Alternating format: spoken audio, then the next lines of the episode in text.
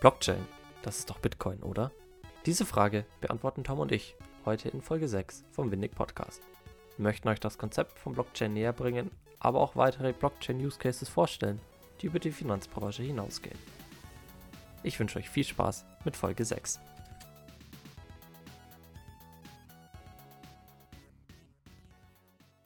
Hi Lukas, willkommen zurück. Ich habe gehört, du warst die letzten vier Wochen landunter mit deinen Prüfungen, aber hast trotzdem noch ein Thema rausgetaucht. Erzähl mal, wie waren die Wochen, wie waren die Prüfungen und welches Thema hast du mitgebracht? Also ich habe mich aus meinem Rabbit Hole, wie du es so schön genannt hast, wieder rausgegraben. Prüfungen liefen ganz gut. Also es war jetzt nicht sonderlich komplex oder so, was da dran gekommen ist. War halt ein bisschen Lernen, ein bisschen Transferleistungen über Digitalisierung und so ein bisschen operative oder Optimierungsprobleme sind es eher, wo man ein bisschen rechnen muss. Jetzt nicht groß die Welt. Aber ich habe da ein ganz spannendes Thema mitgebracht. Und zwar, wenn wir uns mal so die letzten Wochen angeschaut haben oder anschauen, dann ist da an der Börse ja eine ganz schöne Explosion gewesen mit GameStop und BlackBerry, Nokia, AMC.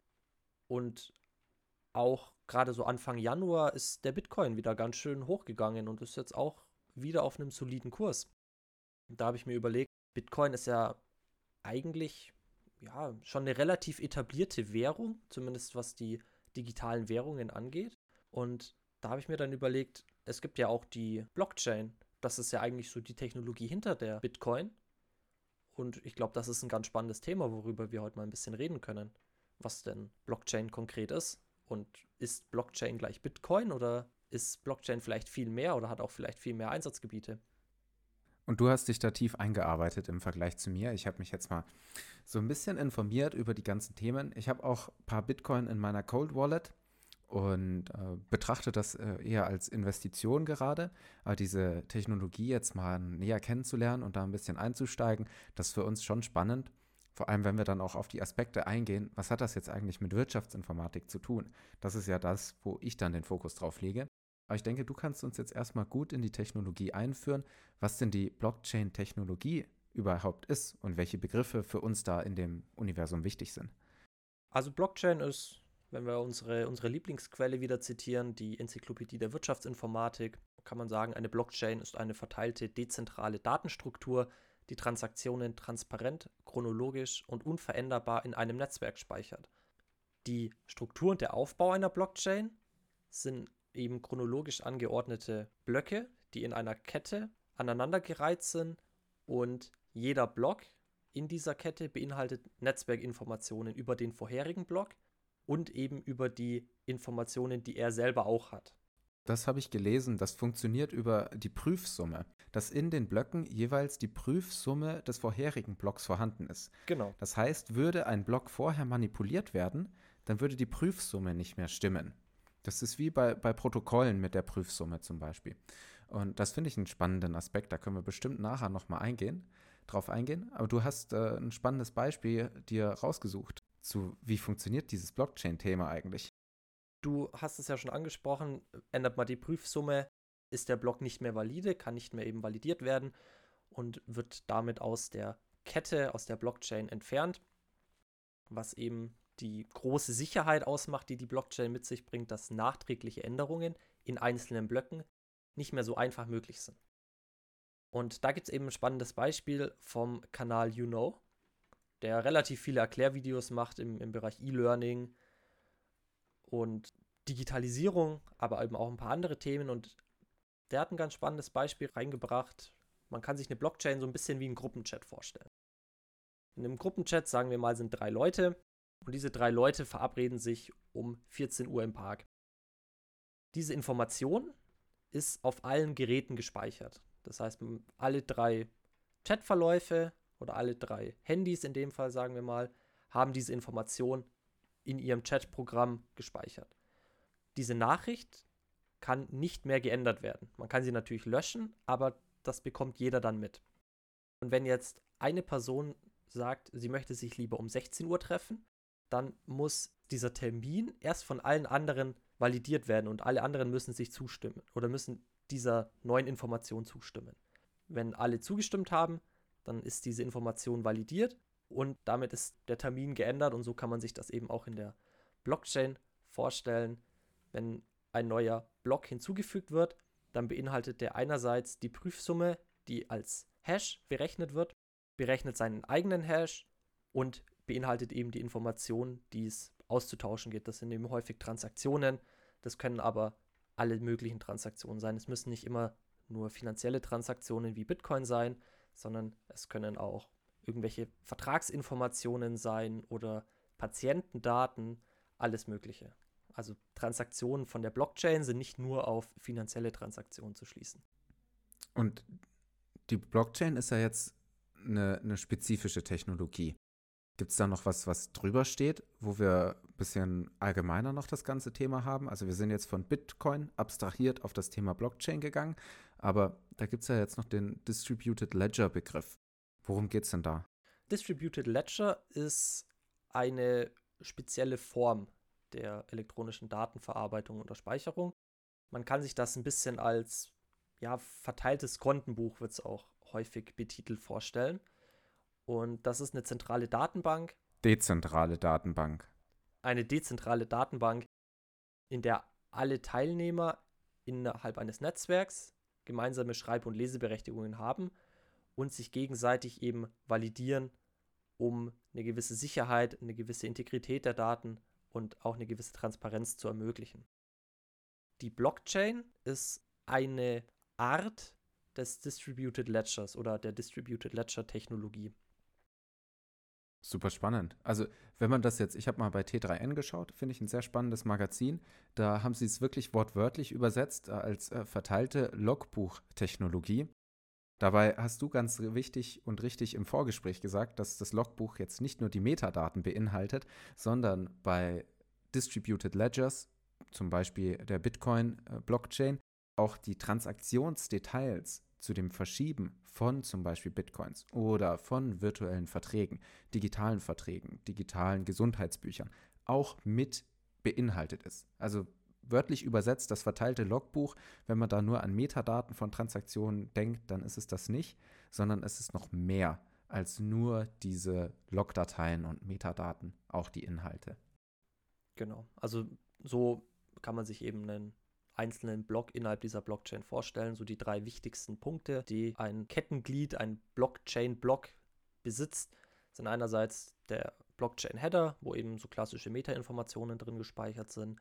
Dann die eigentliche Informationen, das heißt die Informationen über die Transaktion und der Hash zum Identifizieren und Validieren des einzelnen Blocks in der kompletten Kette. Also zusammenfassend, wir haben dezentral die Daten gehalten auf verschiedenen Maschinen. Das heißt, nicht eine Instanz wie bei einem Datenbankmanagementsystem führt Änderungen an den Daten aus, sondern in verteilten Systemen, Servern oder bei einem Unternehmen auf vielen Computern verteilt liegen die Daten. Diese beinhalten Transaktionsinformationen, was jede Art von Information sein kann. Also ist jetzt nicht nur finanzielle Transaktionen, was jetzt vor allem in dem Bitcoin-Bereich das Thema ist, man kann es ein bisschen vergleichen mit dem gesprochenen Wort, was du ja aus dem Chat-Beispiel mit den drei Freunden schon gesagt hast. Die Information, wenn sie mal raus ist, dann ist sie raus und kann nachträglich nur noch durch Absprache verändert werden. Aber erstmal ist es gesagt und abgelegt. Dann gibt es verschiedene Parteien, die an einer Blockchain und deren Auflösung interessiert sind, um Validierung von Transaktionen durchzuführen. Und ein Riesenvorteil, den es da gibt, ist das Wegfallen von einem Intermediär, also einem Vermittler. Weil die Transaktionen durch die Miner, bei Bitcoin zum Beispiel, erarbeitet werden und nicht mehr über ein Clearinghouse oder eine Schnittstelle in der Mitte. Denn der letzte wichtige Punkt ist die Transparenz, da es verteilt ist und alle darauf zugreifen können und es transparent abgelegt wurde und Änderungen an den Daten auch transparent gemacht werden müssen. Das kann ja zum Beispiel an einem Datenbankmanagementsystem anders sein. Und du hast jetzt noch einen schönen kleinen Satz am Ende rausgesucht, der das Ganze nochmal zusammenfasst. Genau. Kurz gesagt, die Blockchain ist ein dezentrales Protokoll für Transaktionen zwischen verschiedenen Parteien, das jede Veränderung transparent erfasst. Da haben wir alle wichtigen Punkte drin. Die Dezentralität, die Parteien, das transparente Erfassen und dass es eben um Transaktionen geht. So kann man die Blockchain kurz in einem Satz prägnant mal zusammenfassen. Die Informationen, die wir jetzt gesammelt haben, findet ihr auch unter dem Link zum IT-Finanzmagazin bzw. T3N. Und die haben wir euch natürlich auch wieder in die Shownotes gepackt, genauso wie alle anderen Links und Quellen, die wir heute verwenden. Ganz spannend ist vielleicht noch das Thema Miners. Das hast du gerade nochmal angesprochen. Wie wird man so ein Blockchain-Miner, beziehungsweise wie werde ich als Rechner, als Individuum in ein Blockchain-Netzwerk aufgenommen? Das Ganze funktioniert nach dem Proof of Work-Konzept. Das ist bei Open Source Blockchains häufig so. Da wird einem Rechner eine mathematische Aufgabe gestellt, die dieser Rechner lösen muss. Wenn man mehrere Blöcke hat, die gerne einem Netzwerk beitreten möchten, dann wird jedem eine mathematische Aufgabe gestellt und der, der dieses Problem als erstes löst, wird als neuer Miner akzeptiert. Die vorherigen Miner sind alle anderen Kettenglieder, die bisher in der Blockchain sind. Das heißt, wenn ich jetzt irgendwo ein Netzwerk mit 40, 50 Servern habe und ich möchte einen neuen Server hinzufügen in mein Netzwerk, dann muss dieser erstmal diese komplexe Aufgabe lösen. Wenn er das geschafft hat, dann wird er als Blockchain-Block hinzugefügt und wird eben auch als Miner dann akzeptiert. Dadurch werden dann die Informationen von diesem neuen Block eben an alle bisherigen Teilnehmer dieses Netzwerks weitergeschickt, dass die Kette natürlich auch validieren kann, okay, wir haben jetzt hier ein neues Mitglied in unserer Blockchain und diese Information müssen natürlich alle anderen Teilnehmer der Kette auch haben, damit die Transparenz und die Sicherheit dieser kompletten dezentralen Struktur wieder gewährleistet werden kann. Eine Frage dazu. Muss jeder Teilnehmer an der Blockchain die komplette Blockchain immer herunterladen, um damit arbeiten zu können? Naja, die Blockchain braucht natürlich die Informationen über die komplette Blockchain. Oder ein einzelner Block braucht natürlich die Informationen, sonst kann sie ja gar nicht validieren, ob ein Block die richtige Information hat. Das heißt, wenn ich sehr, sehr viele Blöcke habe, dann muss natürlich auf jedem einzelnen Rechner, auf jedem einzelnen Knoten, müssen natürlich die Informationen über die komplette Blockchain vorhanden sein. Weil wenn ich sonst irgendwo ein Glied verändere, dann müssen ja alle anderen Miner, alle anderen Kettenglieder diese geänderte Information validieren und sagen, okay, wir machen das oder wir machen das nicht. Und um das zu ermöglichen, müssen natürlich alle Teilnehmer der Kette diese Information über die komplette Kette haben. Nur so kann ich es eben gewährleisten, dass meine Kette auch sicher ist. Das heißt, bei einer Kette, die schon sehr lang ist und viele Miner beinhaltet, wird es immer schwerer, Änderungen an früheren Blöcken durchzuführen. Also ist es so ein Gesetz der großen Zahlen. Je mehr Teilnehmer an einer Blockchain dabei sind, desto sicherer wird sie, kann man das so sagen? Oder desto transparenter und langlebiger? Das könnte man so sagen, ja. Das bringt aber auch den großen Nachteil mit, das kann natürlich sehr rechenintensiv sein. Wenn ich sehr viele Blöcke habe, die natürlich dann alles erstmal durchberechnen müssen, ob ein Block valide ist, dann kann das natürlich durchaus zu Performance-Problemen führen. Aber ja, es kann durchaus, oder man kann so sagen, dass je länger die Kette ist, desto sicherer ist die Kette auch. Wie viel, wie viel Energieverbrauch ist es denn bei der populärsten Blockchain? Also ich kenne jetzt nicht alle Blockchains. Ich habe einen Bericht gelesen, der auch in den Shownotes wieder verlinkt ist, dass im Bitcoin-Mining, je nach Methode, die man anwendet, um Energieverbrauch zu messen, jährlich zwischen 30 und 75 Terawattstunden anfallen. Und das spricht so ungefähr dem Jahresverbrauch von Dänemark. Dänemark, also das Land nördlich von Deutschland. Genau. So viel Strom allein für die Technologie und das Meinen von Bitcoin.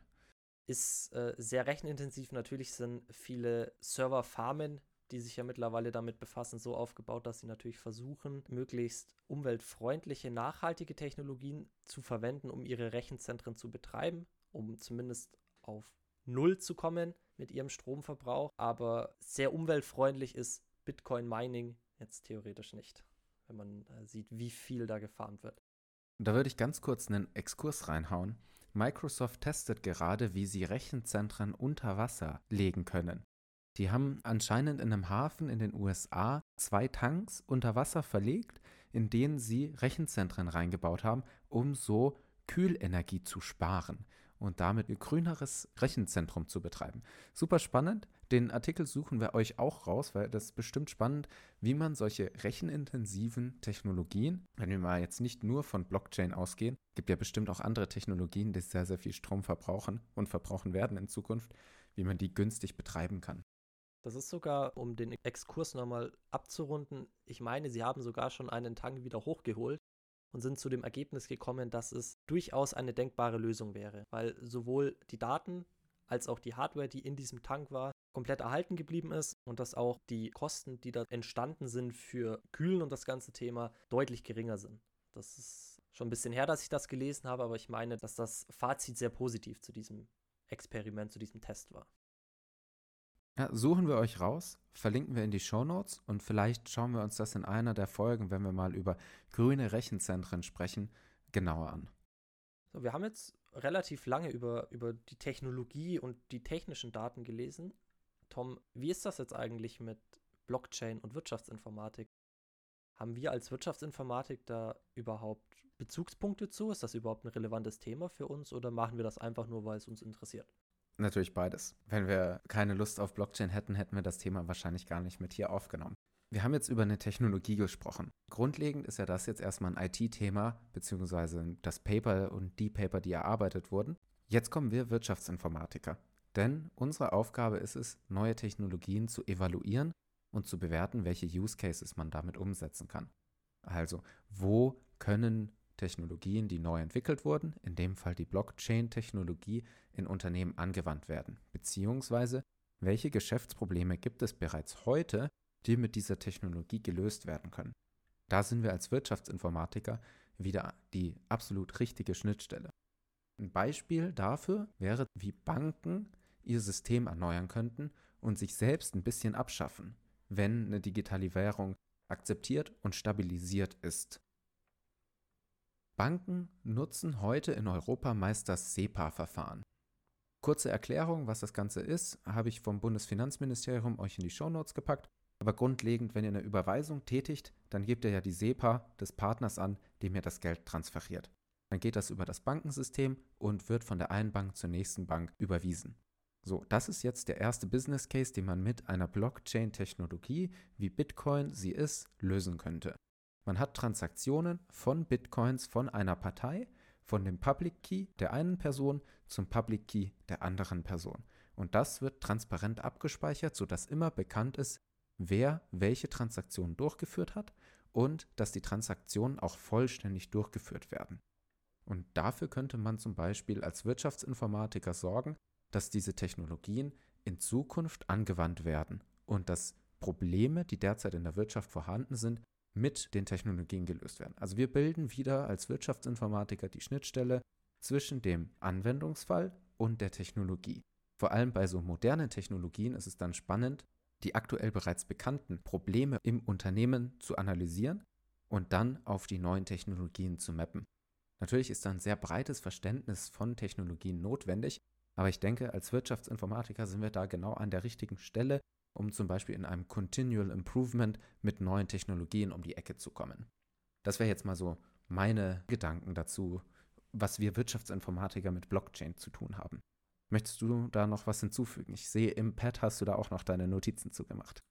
Also ich habe ja natürlich hier vor knapp einer Woche meine Prüfung über digitale Geschäftsmodelle geschrieben, dementsprechend natürlich auch da noch top informiert über das Thema Digitalisierung und wie kann ich Geschäftsmodelle digitalisieren. Und da sehe ich das auch ganz vorne mit dabei, dass wir als Wirtschaftsinformatiker eben neue disruptive Technologien, auch wenn die Blockchain jetzt schon wieder ein bisschen älter ist und nicht mehr im aktuellen Gartner Hype Cycle ist, sehe ich das durchaus so, dass die Blockchain durchaus Möglichkeiten bietet, wie Unternehmen ihre Geschäftsmodelle digitalisieren können und Wettbewerbsvorteile sich dadurch generieren können. Das ist ja grundsätzlich immer der Mehrwert oder der Sinn, den Unternehmen hinter der Digitalisierung versuchen. Es geht nicht mehr nur um das Thema Operational Excellence, dass man versucht, seine Prozesse maximal zu optimieren, um auch noch das letzte eine Prozent Prozessoptimierung rauszuholen, sondern es geht mittlerweile darum, durch disruptive neue Technologien neue Geschäftsmodelle zu entwickeln, neuen Mehrwert für Kunden zu generieren, um dadurch eben wettbewerbsfähiger zu bleiben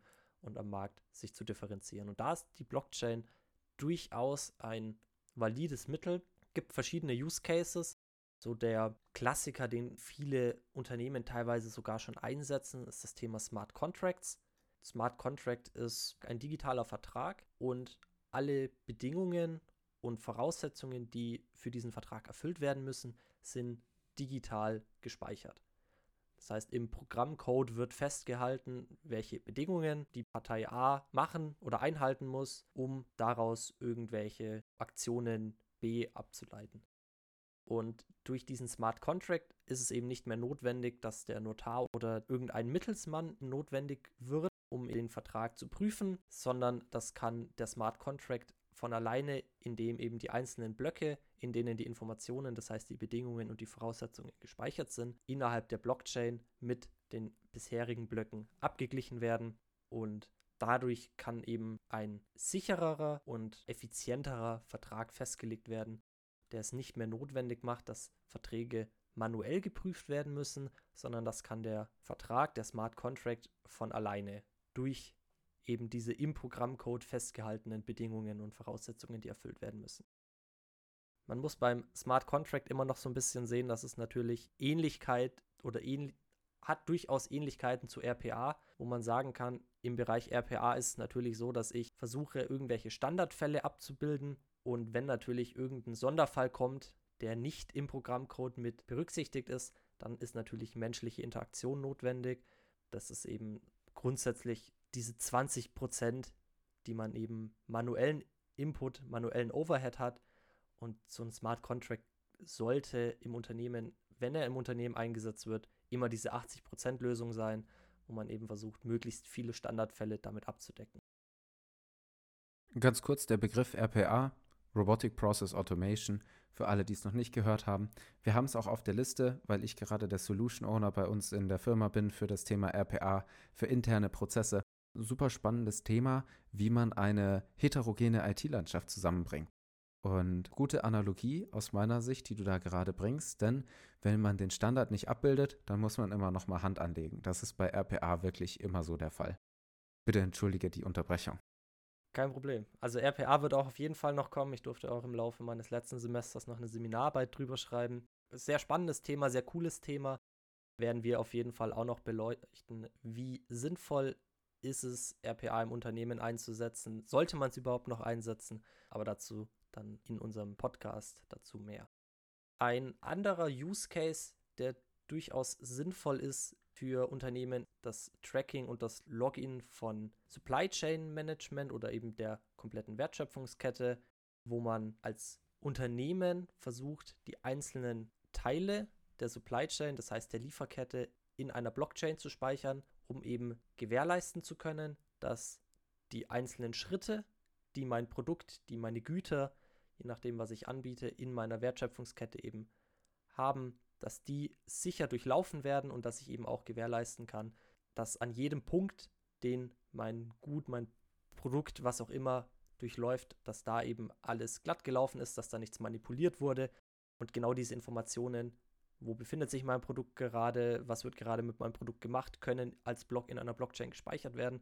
Und dadurch habe ich eine sichere und transparente Kette, die komplett digital ist. Dadurch kann ich eben meine Supply Chain versuchen zu digitalisieren und diese ganzen Informationen, diesen ganzen Overhead eben auch digitalisieren. Das ist auch nochmal ein spannendes Beispiel, wenn man das Thema Patientendaten anschaut oder dieses Thema Digital Health, wo man durchaus auch sagen kann, dass es ein großer Mehrwert für die Digitalisierung für Unternehmen sein kann, beziehungsweise wenn es ums Thema Patientendaten geht, kann man auch sagen, dass es deutlich mehr Mehrwert auch für den Endkunden, das heißt den Konsumenten in dem Fall hätte, weil ich als Mensch, der seine Patientenakte natürlich irgendwo bei einem Arzt hat oder beim Gesundheitsamt oder wo auch immer, dadurch digitalisieren kann und die einzelnen Themen, die in meiner Patientenakte drinstehen, können eben untereinander, das heißt unter den einzelnen Ärzten oder den Gesundheitsämtern oder den Organisationen, die sich in unserem Gesundheitsamt befinden, sicher ausgetauscht werden. Und es kann immer zu jedem Zeitpunkt validiert werden, dass die Informationen sicher abgelegt werden, dass die nicht unerlaubt verändert wurden. Und das bietet mir als Endanwender natürlich dann die Möglichkeit, dass meine Patientendaten sicher abgelegt sind. Estland hat das schon eingeführt Estland ist allgemein sehr weit in der Digitalisierung. Wenn ihr Interesse habt, wie Politik digital funktionieren kann, schaut euch Estland an. Die sind definitiv viel, viel weiter als wir im Ottoland Deutschland. Estland verwendet eben die Blockchain zur Sicherung von Patientendaten und dadurch kann einerseits die Zustimmung für den Gebrauch von individuellen Daten gesichert werden, auf der anderen Seite auch die Integrität und Lesbarkeit der Daten kann nachvollziehbar sichergestellt werden. Das Problem, was natürlich Blockchain so ein bisschen hat, wenn ich meine Daten einmal gespeichert habe, dann können die nachträglich nur schwer geändert werden. Und wenn wir uns jetzt dieses Thema DSGVO anschauen, dann ist es natürlich so, dass ich meine Daten nicht mehr so einfach ändern kann. Aber die DSGVO schreibt vor, dass ich als Individuum meine Daten jederzeit einsehen und ändern können muss. Und das ist natürlich mit der Blockchain ein bisschen schwierig. Es gibt natürlich ein paar Workarounds, dass man sagt, okay, ich speichere einfach sensible Daten nicht in der Blockchain, aber dann muss ich natürlich wieder irgendeine Lösung finden, wie kann ich diese Daten jetzt wieder sicher speichern und eben die Vorteile, die ich durch die Blockchain hätte, gehen natürlich dann verloren. Und das ist ja eigentlich genau das, was ich haben möchte. Also da noch relativ schwierig, da gibt es noch keine konkrete Lösung, wie man das umsetzen könnte, wie man da sowohl diese Veränderbarkeit zulässt, als auch die Vorteile der Blockchain mit abzieht. Da wird es wahrscheinlich auch keine Lösung zu geben, weil sobald ich die Daten natürlich jederzeit ändern kann, gehen auch so ein bisschen die Vorteile der Blockchain dann verloren und dann macht es natürlich auch keinen Sinn mehr, die einzusetzen. Auf der anderen Seite kann man aber auch sagen, gerade in, im Health-Sektor ist es mittlerweile so, dass man versucht, viel mit Apps und AI-Technologien zu arbeiten und da könnte die Blockchain wiederum die Akzeptanz erhöhen. Das heißt, wenn ich als Individuum noch glaube, dass diese ganze Artificial Intelligence Technologie bezogen auf den Health-Sektor für mich noch keinen Mehrwert hat oder dass ich das zu unsicher finde, wenn da meine ganzen Daten immer gelesen werden. Wenn das natürlich mit der Blockchain kombiniert werden kann, dann kann die Blockchain als Katalysator dienen, um mehr Akzeptanz für AI-Technologien in diesem Bereich zu fördern. Und dann kann das natürlich auch so ein bisschen der Durchbruch sein, wie ich die AI-basierten Tools irgendwie in meine Gesundheitsbranche implementieren kann und das eben auch von der Privatperson akzeptiert wird. Das ist natürlich immer so ein Problem, was es gibt. Neue Technologien sind viele Menschen erstmal häufig skeptisch gegenübergestellt, was auch gut ist, gerade wenn es um Thema Daten und Datenschutz geht, natürlich sehr wichtig, dass man da neue Technologien erstmal prüft. Aber die Blockchain kann da eben als Filter als Katalysator dienen, um Privatpersonen die Akzeptanz dieser Tools zu ja, erhöhen, weil die Blockchain eben sicherstellt, dass Daten sowohl sicher als auch transparent als auch integer gespeichert werden können. Das ist, glaube ich, eine der großen Vorteile, die die Blockchain gerade im Bezug auf AI-basierte Tools bringen kann. Ich würde dann mal einen Abschluss für die Runde machen. Wir sind jetzt bei schon 32 Minuten unterwegs, Inhaltsteil. Das Intro sprechen wir ja erst im Nachhinein ein. Und ich würde das einfach in fünf Stichpunkte zusammenfassen. Drei Punkte, die wir gesagt haben als Vorteile. Das sind einmal, dass es eine Technologie ist, die sicher und integer Daten austauschen kann, mit einer hohen Transparenz der ausgetauschten Informationen. Zweiter Punkt ist die dezentrale Steuerung durch die Parteien über die Transaktion und das ist nicht abhängig von einer zentralen Steuereinheit, wie einem Datenbankmanagementsystem ist. Und die Blockchain schützt sich und ihre Mitglieder dadurch selbst. Und es gibt viele Einsatzgebiete in Unternehmen, vor allem Logistik, Smart Contracts, Finanztransaktionen und der Gesundheitsbranche, aber derzeit noch kaum realistische Einsatzgebiete, dadurch, dass Abneigung, Intransparenz über die Technologie, gefühlte Intransparenz müsste man ja eher sagen. Das Paper von einer Blockchain von Bitcoin ist ja komplett öffentlich und verteilt. Aber die Abneigung in der Gesellschaft ist noch ein bisschen vorhanden, sodass man hier als Wirtschaftsinformatiker noch seine Arbeit tun muss, damit es akzeptiert wird.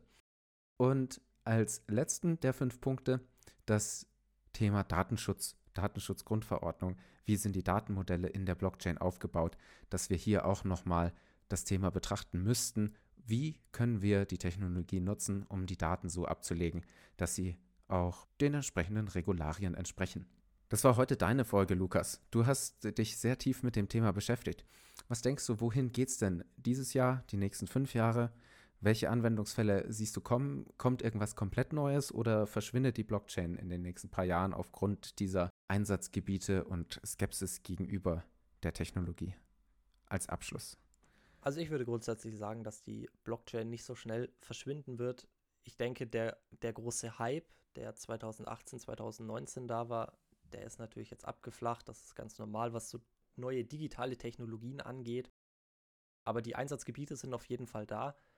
Und ich gehe sehr stark davon aus, dass Blockchain vor allem in diesem Thema Digitalisierung der Logistik, das heißt dieser ganzen Supply Chain, als auch im Bereich Finanztransaktionen und Digital Health oder dem Gesundheitssektor durchaus Verwendung finden wird. Ich glaube, das Ganze fehlt eben noch an der praktischen Umsetzung. Es gibt noch keine Best Practices zu diesem Thema. Es gibt noch keine großen Frameworks, an denen man sich orientieren kann. Ich denke, das Ganze kommt noch und ich gehe sehr stark davon aus, dass die Blockchain jetzt nicht so schnell verschwinden wird. Man kann natürlich davon ausgehen, dass sobald Supercomputer, das heißt dieses ganze Thema Quantencomputing, sich als State of the Art durchsetzt, dann können wir natürlich davon ausgehen, dass die Blockchain eher verschwinden wird, weil da natürlich nochmal ganz andere Probleme auf uns zukommen. Aber davon sind wir noch relativ weit weg. Und dementsprechend ist mein Fazit, dass die Blockchain durchaus in den nächsten Jahren mehr zum Einsatz kommen wird, weil eben die Use Cases auf jeden Fall da sind. Die Frage ist nur, können die Unternehmen auch sinnvolle Geschäftsmodelle damit abbilden und diese Technologie auch sinnvoll einsetzen. Das heißt, können sie mit dieser Technologie Mehrwert für ihre Kunden, für den Endanwender generieren. Danke für deine Zusammenfassung. Perfekt. Ich wünsche dir noch einen wundervollen Nachmittag. Vielen Dank für deine Zeit und die Recherche und den spannenden Einblick in die Technologie und das Thema. Wir haben heute wieder ein paar Themen angeschnitten, die wir für weitere äh, Podcasts mitnehmen können. Und ich hoffe, wir haben mit Blockchain und der Technologie und den Anwendungsbereichen euch einen kleinen Einblick gegeben in was uns auch State of the Art beschäftigt. Danke dir, Lukas. Und wir hören uns bei der nächsten Folge wieder. Danke dir, Tom. Bis dann. Ciao. Bis dann. Ciao.